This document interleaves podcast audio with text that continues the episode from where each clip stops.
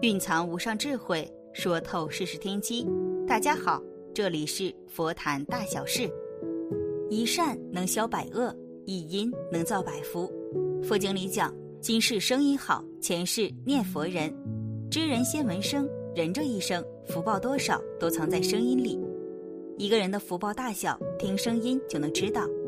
福报不同于福气，福气是在世间上得到的一点福利，而福报。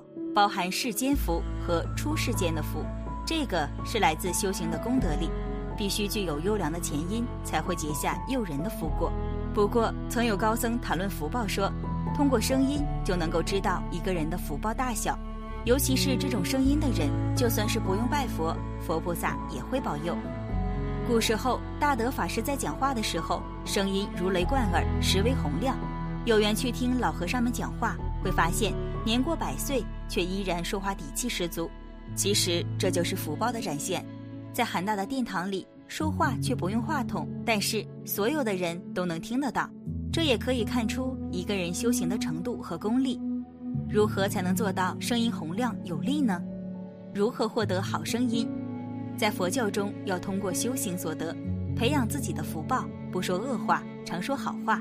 比如很多师傅的嗓音都非常动听，如清泉一般。其实这些都是多年修来的。大愿法师曾说：“你听一个人声音很难受，沙哑无力，他的一生则注定是吃苦的。”这种例子在现实中屡见不鲜。还有一方面，声音温和的人心也是温柔的，他的体态也是如此，所作所为同样与柔软相挂钩。但是一个内心坚硬的人，所有一切与其相关的也一定有棱有角的。相较而论，坚硬更容易吃亏。其实就是过于执着、过于刚硬，缺乏由内向外、发自于心的一份柔软。而让一个人的心变得柔软，就可以通过忏悔，而且也可能因为这样的方式去认识自己。这就是忏悔的力量。所以拜佛时要抱着一颗忏悔的心，更容易和菩萨感应。做错了事能够去忏悔，把头低下来，身体放软，这就自在了。你看过台风会吹倒树？可是有没有听过台风吹倒小草的吧？所以，如果当身上有着业障，就赶快去拜忏，就是自己赶快求忏悔，责备自己，知道自己错了，痛哭流涕，真诚的忏悔，因为你很柔软，弯得了腰，愿意低头，愿意承认错，业障就不会再打击你。有一句话这样说：铁拳不打笑脸人，再大的业障，风也吹不断你这棵柔软的草。记住。认错永远是修行人的基本风范，而身体柔软的人，心一定是柔软的，声音也是柔软的，写出来的字也是柔软的，面貌也是柔软的。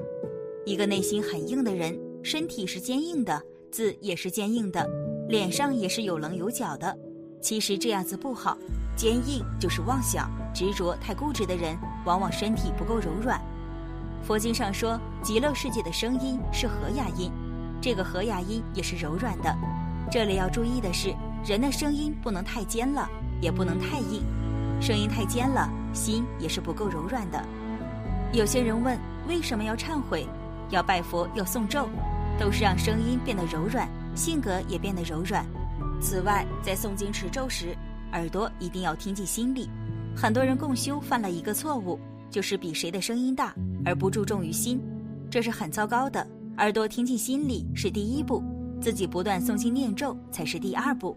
其实从科学的角度去看，人的声音也是非常重要的，因为人的声音发自五脏六腑，或者说是五脏六腑的精气神汇聚，然后就通过声音出来。所以现在科学就有声音治病，就是五脏六腑发出的音频率不同来针对性治疗。还有一些大师说，女的声音不要沙哑，不要破嗓子，这是在说。这样的人一般婚姻都有问题。男的声音要浑厚，不能尖，就代表福报比较大。就比如郭德纲，他的声音不错，福报也大。带那么多徒子徒孙，声音沙哑，到晚年有多少钱都破财。李连杰早年拍些电影，声音明显感觉沙哑，一到晚年疾病缠身，钱多也无奈。这些病可能是财大伤身了，所以要谨慎。还有就是声音不能出现破锣音，也代表福报不行。如果声音浑厚如钟，就有大福报。你看孟森老和尚就了不起，他九十多岁的声音听起来特别浑厚舒服，这就是他老人家修持功德，声如洪钟。想要声音好的，可以参加寺庙造钟，钟声破地狱幽暗，湮灭自己的恶业；声音沙哑的，一定要广积阴德。很早，我去一家人的农村别墅，家里主人声音沙哑，人长得瘦瘦的，没多少富贵相。后来才知道，这家人不工作，每个月吃贷款利息就够了。你看，这就是典型的财偏加财重，到了晚年福报多，但他自己不知道。一个人福报最明显的特征是财大气粗，就是声音粗。比如许多做老板的带几分浊气和福报，这就是世间鸿福。一般歌星声音好的都很受欢迎，这代表财富，所以歌星都比较有钱。无论时代怎么发展，音乐唱歌，人类还是会为这门技术买单，所以声音好也是福报。练习声音也是有好处，可以改变一个人的气质。声音在人体内改变人体的骨骼结构，最明显的就是佛教的音声佛事。佛教的早晚课，这个可以消除很多业障，而且也是大供养。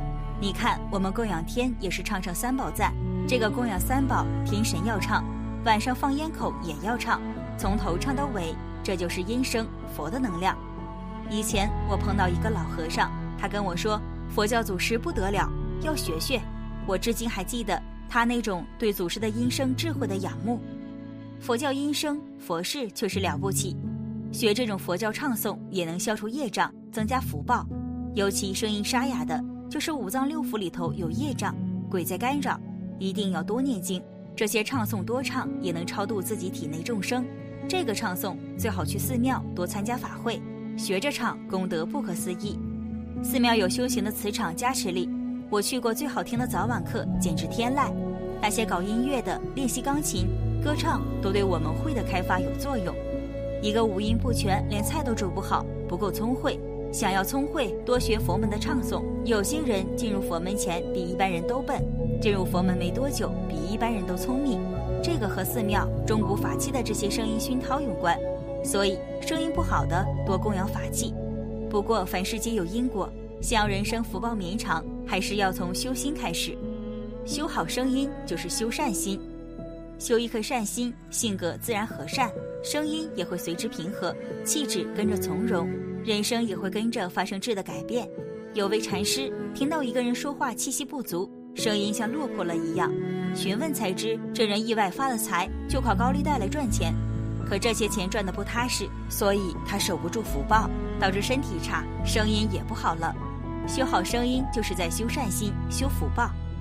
佛家常说，口业是四种大恶之一，声音则会不经意地透露出自己的喜怒哀乐，能抚慰人心，亦能伤害人心。如果你的声音带给对方的是烦躁不安、难以忍受，那便会造下口业，人生也会随之一团糟。声音柔软之人，心更柔软。总的来说。从一个人的声音也可以看出福报，可见声音的力量是非常强大的，能够给予人力量，激励着人们前行。